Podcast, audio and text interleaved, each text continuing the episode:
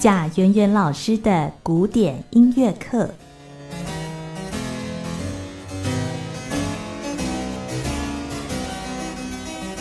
好，在我们今天贾圆圆老师的古典音乐课单元，再次为大家邀请的是钢琴家贾圆圆老师。老师你好，主持人好，各位听众朋友大家好。我们今天呢是透过电话录音的方式哦，那邀访到贾元老师。我们今天呢要介绍的是作曲家孟德尔颂的 G 小调第一号钢琴协奏曲，这个作品是他。二十二岁时候完成的作品是吗？呃，对，就是其实在他还蛮年轻的时候就写的哦。那其实当然，呃，就是说，呃，他的编号他说是第一号的钢琴协奏曲，然后他是作品二十五，然后是一八三一年的时候写。那其实就是说，在这个之前哦，其实曼曼德森他已经有创作了一些，就是说。钢琴跟呃管弦乐团的一起合作的一个，也算是协奏曲的这样子的一个编制哦。最早早先，它其实是有一首呃钢琴的，算是协奏曲，然后 A 小调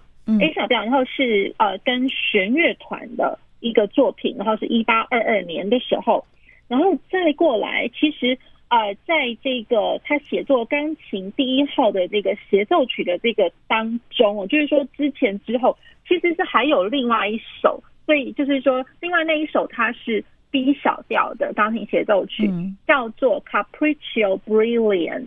然后它是作品二十二，然后也就是说在他呃就是参访那个英格兰的时候，一八三零年到一八三二年之这这一段时间。他创作了 B 小调的这一首 Capriccio Brilliant，是钢琴跟那个交响乐团的。好，那所以钢琴协奏曲第一号，我们今天要讲的 G 小调这一首，其实是正好穿插在这个，因为它是一八三一年的作品。对，那所以正好是穿插在这个我讲的这个 Capriccio Brilliant 的这个创作期间，等于是中间夹了这一首。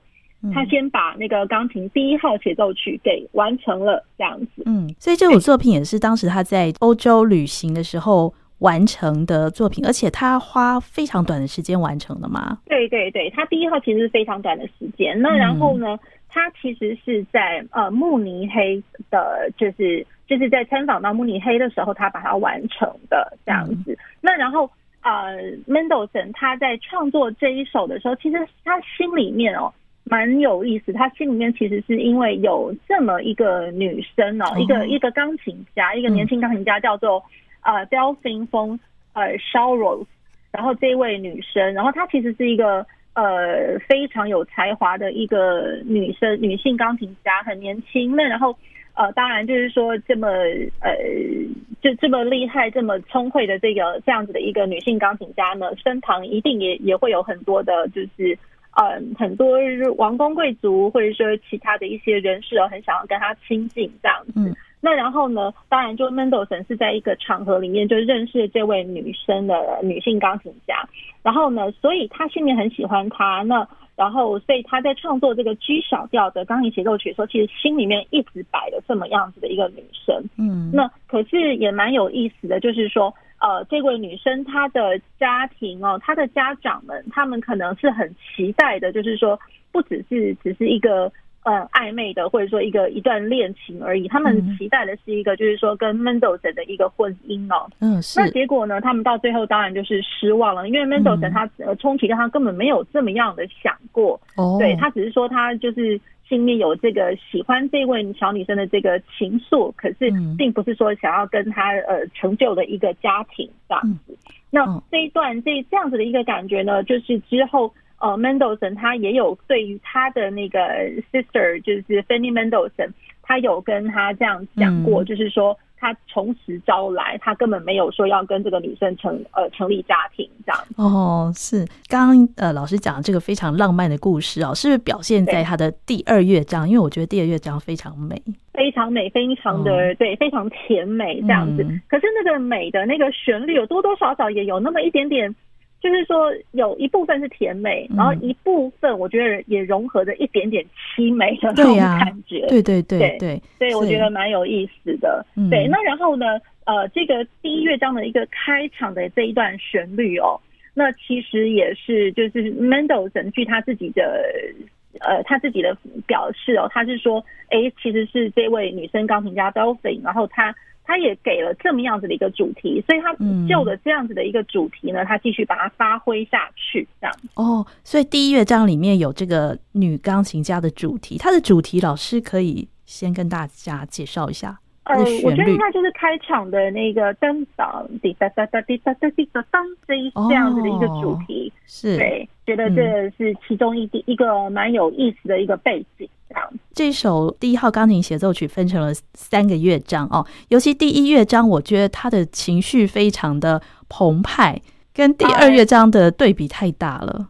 哈哈，嗯，对。那然后呢，就是说，呃，其实我觉得 Mendelssohn 哦，就是。呃，我们待会就是听三个乐章哦，一定会发现一个很有趣的一件事情，就是 Mendelssohn 他似乎非常喜欢，呃，不晓得是因为是他喜欢呢，还是说其实他自之中他有一个 problem 这样子，对，这其实是一个蛮呃蛮暧昧的一个议题哦，就是说三个乐章里面，照理说我们应该就是把它分成就是说，哎，快慢快三个段落，而且是分非常清楚的一个分界，嗯，对，那可是呢？呃，从 Mendelssohn 这个第一号钢琴协奏曲听起来，就可以觉得就是说，哎，怎么好像好像没有真的断过啊？哦，对啊。然后，尤其第一接第二的时候，然后去接到第二乐章，对。然后第二乐章这个就感觉上它就是一个一气呵成，就这样，哎，慢慢的就这样连过去了。对。然后再过来第二乐章结束的时候呢，它又哎默默的突然就进来了一段 fanfare like 这样子的一个。就像庆典般的庆典乐，然后就哎、就这样进去了第三乐章，嗯、所以你可以把它当做是一个 attacca，也就是说连篇式的一个一个大的一个合而为一的一个作品。嗯、那当然也是可以把它讲，就是说比较清楚来讲，它其实因为是有分成快慢快，那可是它其实它是一路连接起来的，就是一气呵成。那所以 Mendelssohn 他在创作这一首的时候，我觉得多多少少也算是一个。呃，早期的浪漫时期的一个作品哦，就是说，呃，我们之前也有介绍一些，比如说像舒伯特的作品啊，然后其他作曲家的作品。那呃，浪漫时期的作品会有一个特点，就是有可能它都会是连篇式的，很大的一个呃作品，然后中间细分为三个乐章，或者说四个乐章。嗯、对，那大家如果说想起我们以前有曾经介绍过，比如说像。舒伯特的 D 七六零，他的《流浪者幻想曲》嗯，其实它就是这样子的一个做法。嗯、那或者是说，在这其后，比如说像李斯特的 D 小调钢琴钢琴奏鸣曲，也会是一样。也就是说，几个乐章，他就把它合而为一，当做是一个非常大的一个作品。我们现在先介绍他的第一乐章。他的第一乐章是 Molto Allegro con fuoco，也是强而有力的，然后非常有推进力的一个快板。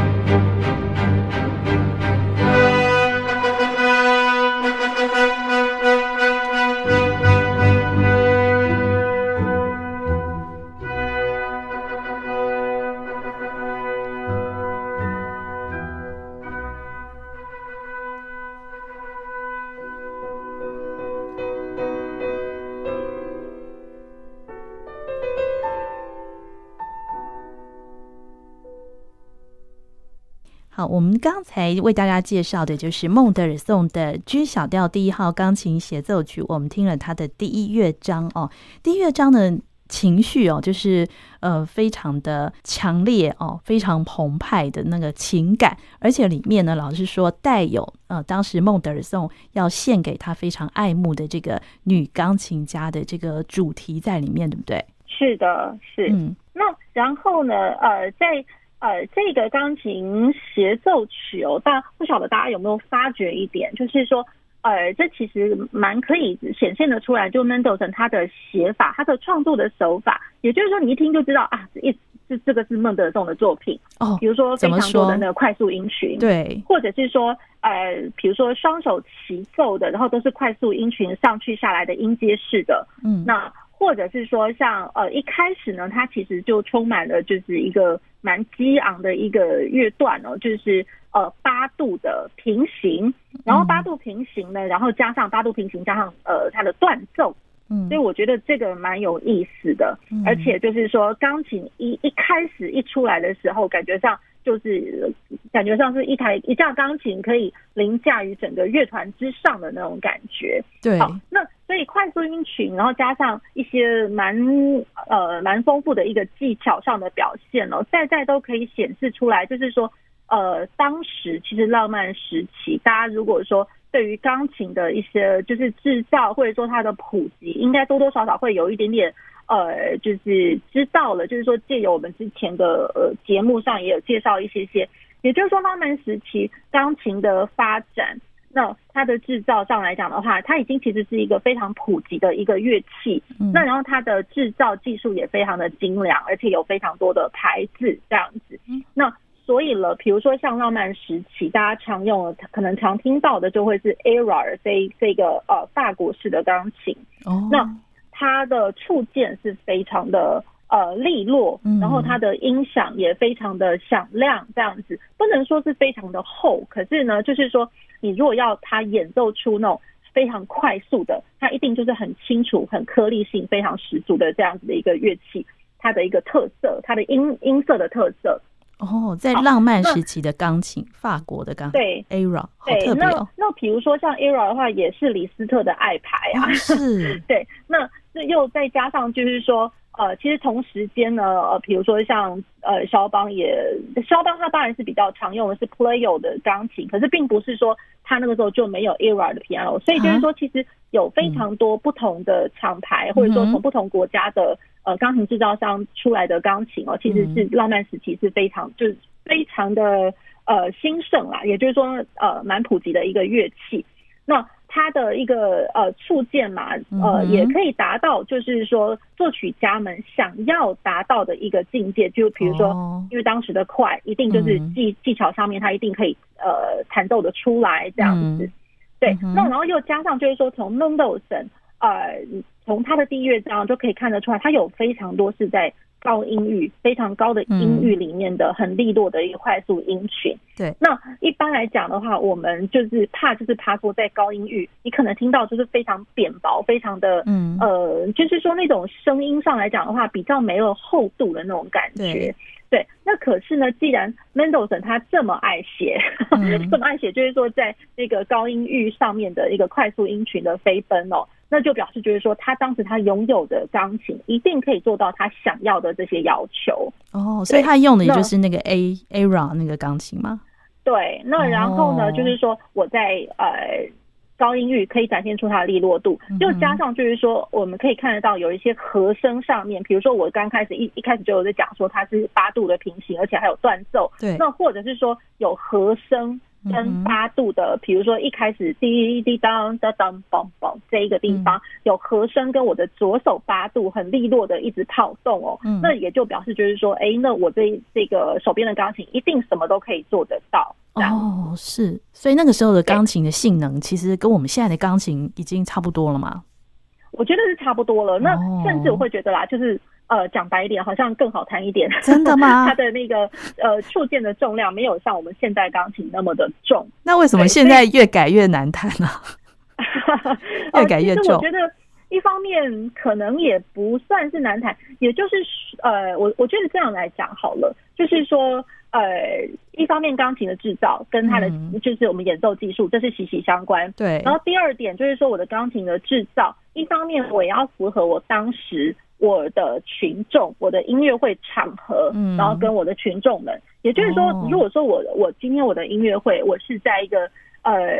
比如说沙龙般的音乐会这样的一个场所，或者是说是一个比较。大概顶多一两百人的一个比较小型一点点的那个场所，嗯，那我可能我的钢琴上面，我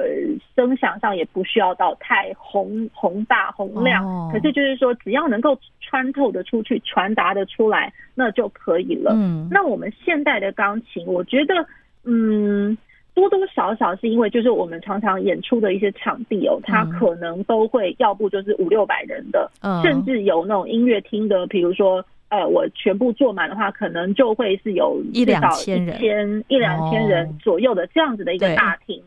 那这样大厅的话，那我的钢琴一定势必一定要就是它的声响上面要去符合我这整个厅的一个需求，要不然我可能坐太远的人我就听不到了。这样子。哦。好，对，那所以有的时候我觉得我们在演奏在台上演奏的时候，也会是一个很有意思的一个感觉。嗯、有的时候我们会觉得说啊。琴好重哦，好重！其实你在弹的时候，其、嗯、呃，老实说，那个触键重量可能不会太重，对。可是有的时候会是一个我们在弹奏上，我们在舞台上面听到的一个错觉，嗯、因为我会想尽办法要把声音传达到呃这个这么大的一个听的一个角，就是各个角落都要听得到。嗯、那所以我为了要有那种感觉，就是说我想要把我的声音再传达的更精细一点，传得更远、嗯，所以有的多多少少可能会。我觉得多费了一些些力气，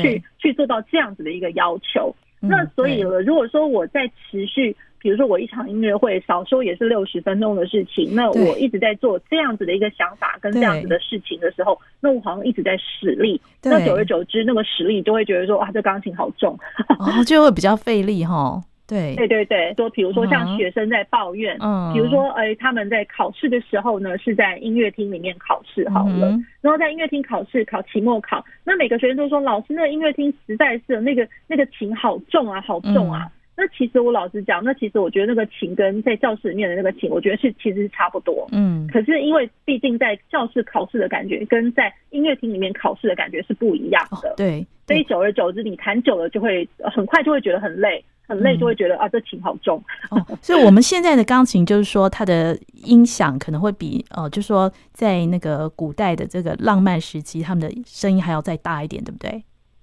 稍微稍微宏大一点点，浑、哦、厚一点点，所以要花比较大的力气。论快速音群的话，它其实一定一定都跑得动，哦、一定跑得动。那只是说有的时候可能呃，大家会是我觉得是一个错觉，就是我为了要。大声，我要他跑得动，所以我多费很多力气，所以你会觉得这钢琴很重。可是如果说我轻轻的，就是说跟平常一样是呃一样的力气去弹它，一样的触键的话，其实。它轻盈利落的那感觉已经出来了，然后声音也就出来了。嗯、对，所以有的时候会觉得就是其实真的是一个错觉。然后再加上我的大的听哦，它有的时候它的音响上的传达多多少少好像可能会慢个零点几秒之类的，它不会是立即反应。那我们一旦会觉得就是说，哎，有立即反应的这个声响的话，然后我们会反过头来会觉得说这钢琴好轻。那如果说那个声音。呃，不会是说是立即反应，可能它需要零点几秒的时间去去传达的时候，我们就会觉得它好重。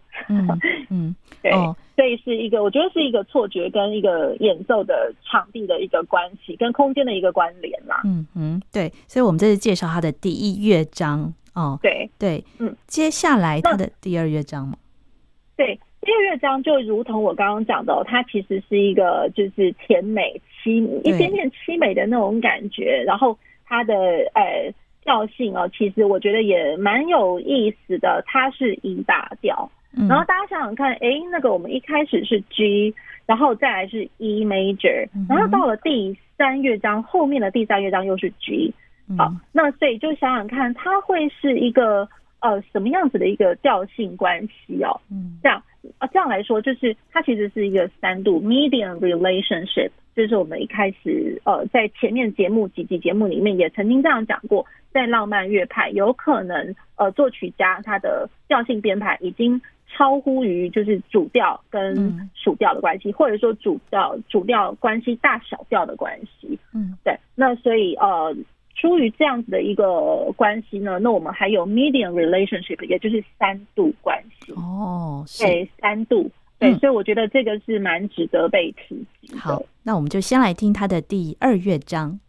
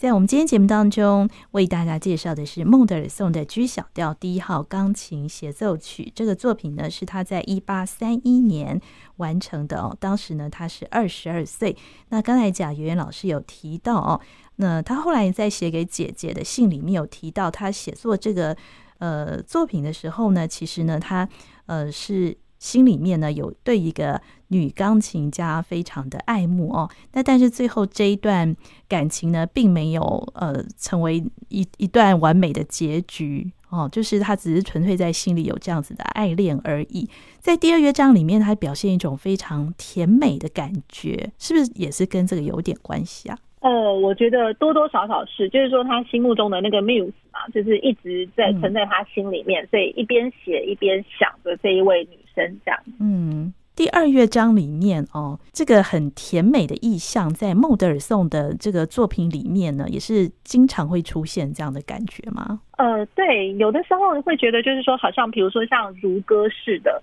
然后、嗯、呃叙述性很强的，或者说有一些故事性的那。我们从最基本它的那个呃无言歌里面，多多少少可以窥知一二，尤其是它这个是三四拍，也就是说三拍子的东西，一方面它有流动，然后流动的话，那我的歌唱性就更容易去展现这样子。嗯，那然后加上我觉得它这个写法其实旋律性是蛮强烈的，也就是说我的钢琴部分基本上都可以听得出来，除了旋律之外，当然它会有一些嗯。呃，由着慢板，我们所谓的慢板节奏，就是说我可能一大拍里面我，我我呃已经有穿插进去，比如说有八个一一拍里面就会有八个三十二分音符，所以可能在整个乐章里面，多多少少会听到，就是说，哎，我一直都会有那种流动的一些小音符，然后两只手同时齐奏的那种感觉，嗯，对，那我会觉得就是。在呃演奏这一首第二乐章的时候，多多少少除了歌唱性之外，可能会需要听到那个呃两只手它的我们的所谓的 balance，也就是说我两只手同时在做同样的音阶爬音上行或下行呃流动的时候，我可能不见得两只手它会用的是一样的力道下去，也就是说我的右手的亮度，因为毕竟它呃音域会比较高一点点，所以我可能会。用呃比较稍微呃，如果说我把它这样来讲好了，可能会比较清楚一点。就是说整份式来讲，我如果是完整的会有呃，比如说五份好了，那我的右手可能我就会达到四分的那种要求。嗯，那问题是我左手演奏一样的东西，我可能低八度。那我演奏一样的东西，那我左手可能顶多只会给一份或者零点五份。嗯，是这样子的一个。比例关系，嗯、对，所以就是说，我们的所谓的那个音响的一个 balance 的平衡度来讲的话，嗯、呃，我可能两只手要呈现的，我我在演奏的时候那个力道是不一样的，可是我达到的是一个非常呃美的、非常均衡的一个感觉，嗯，嗯。对，就不会觉得说，哎、欸，常常听到，哎、欸，我右手听不到了，那我左手超越右手之类的，嗯嗯，对，所以我会觉得就是说，哎、欸，这个是在演奏上面，我们除了呃，要呃充分表现出他甜美的歌唱性之外，嗯嗯、还有他的左手，就呃两只手双手他的 balance 的一个掌握，这样子，嗯、那跟我们听觉的敏锐度也很有关系。嗯，对。那如果都能够把这些东西都做得非常非常的漂亮，嗯，然后你的 legato 也做的就是说完全真的就是像奶油般、奶油融化般的那种感觉的话，嗯，那那就得了，那就真的就是可以达到，我觉得是 Mendelssohn 他心目中要呈现出她这个女神的这个感觉、这个形象。嗯，但很很可惜，最后这段情感没有一个完美的结局。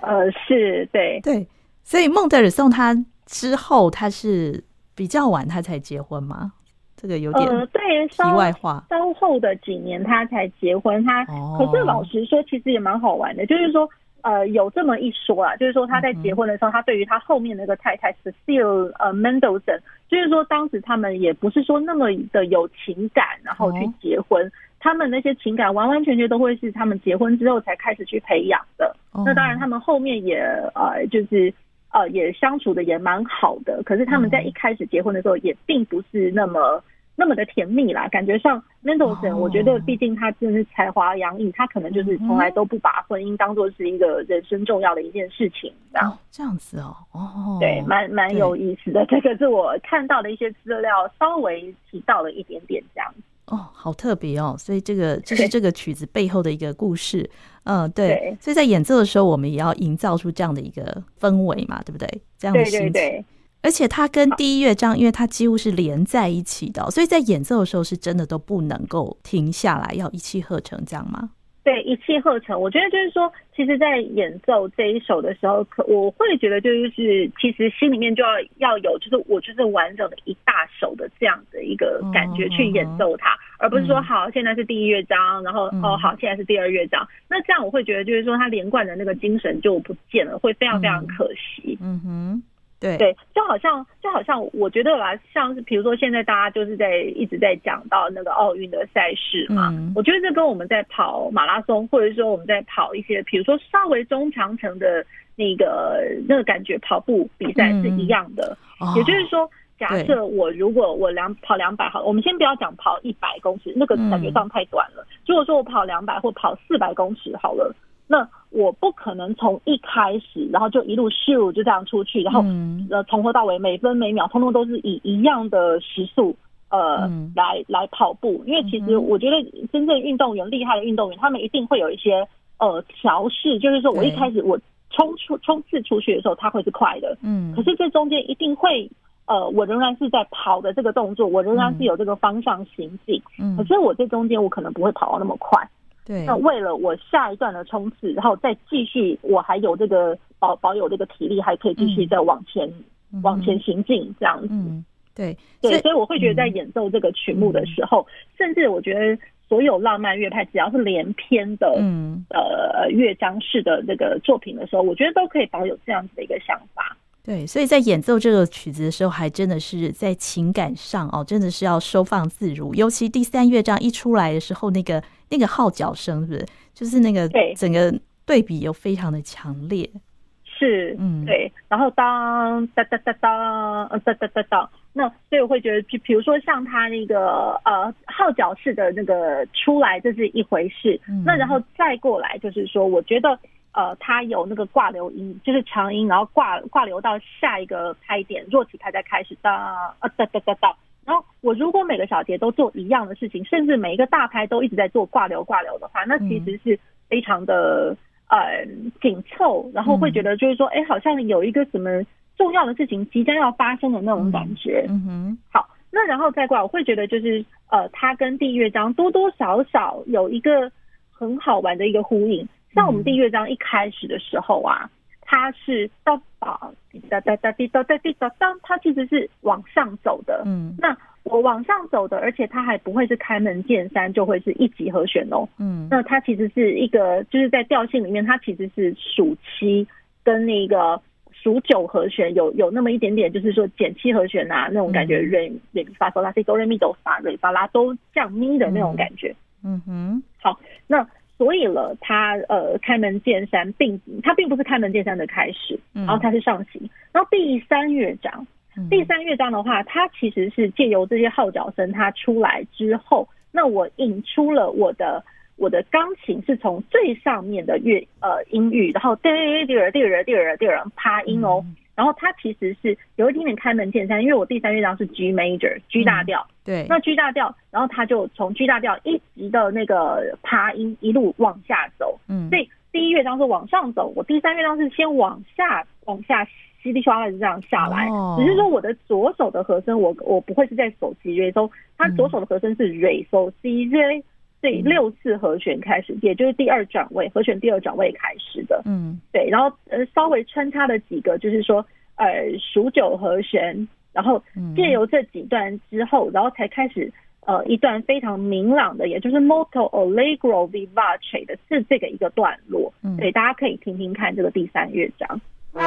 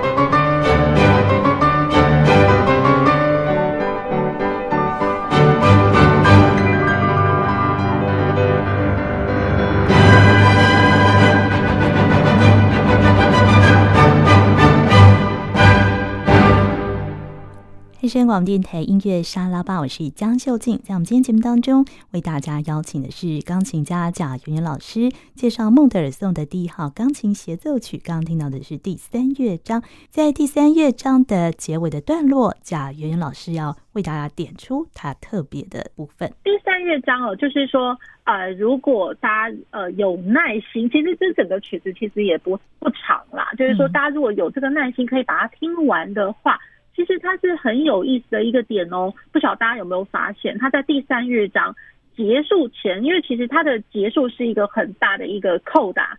扣打 finale 的一个扣打，就在那个扣打之前，之前大家不晓得有没有听到，就是哎，怎么这一段旋律稍微依稀听过的那种感觉？嗯，那大家如果是还记得，我们之前节目也介绍过一个做法，叫做 cyclicism。嗯，cyclicism，也就是说，我前面第一乐章或者说前面的乐章，我曾经发生过什么事情，嗯、我后面的乐章再拿过来用一用，就是说，嗯、呃，去唤起大家的一个回忆，这样子。好，嗯、那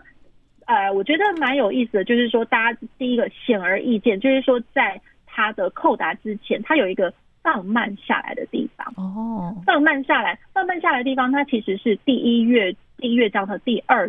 主。哦，哒哒滴滴哒哒这个东西，好，嗯、那然后呢？其实我觉得很多的一些大家可以找得到的一些资料都在提这一个，嗯，就是说它放慢的，它其实是第从第一乐章的第二主题来，可是大家只知道它第二主题回就是回魂了一下，可是可能都没有想过，在这个第二主题回魂之前，其实是第一主题也稍微就回魂了四个小节。哒哒滴答哒哒滴答哒哒哒哒，这个东西，嗯，他也回魂了一下，对，所以我会觉得，哎，那个可能就是说文献资料上面的多多少少都漏了这一个，嗯，所以也蛮呃蛮好玩，就是说我们也可以邀请听众朋友们，就是在听的时候能不能听得出来，我讲的这两样东西，它其实它回魂的是第一乐章第一主题跟第二主题从都都回魂了这样子，嗯，对，它是一个 cyclicism 的一个做法。然后把它的呃两个就是在回忆了一一次之后呢，才开始是一个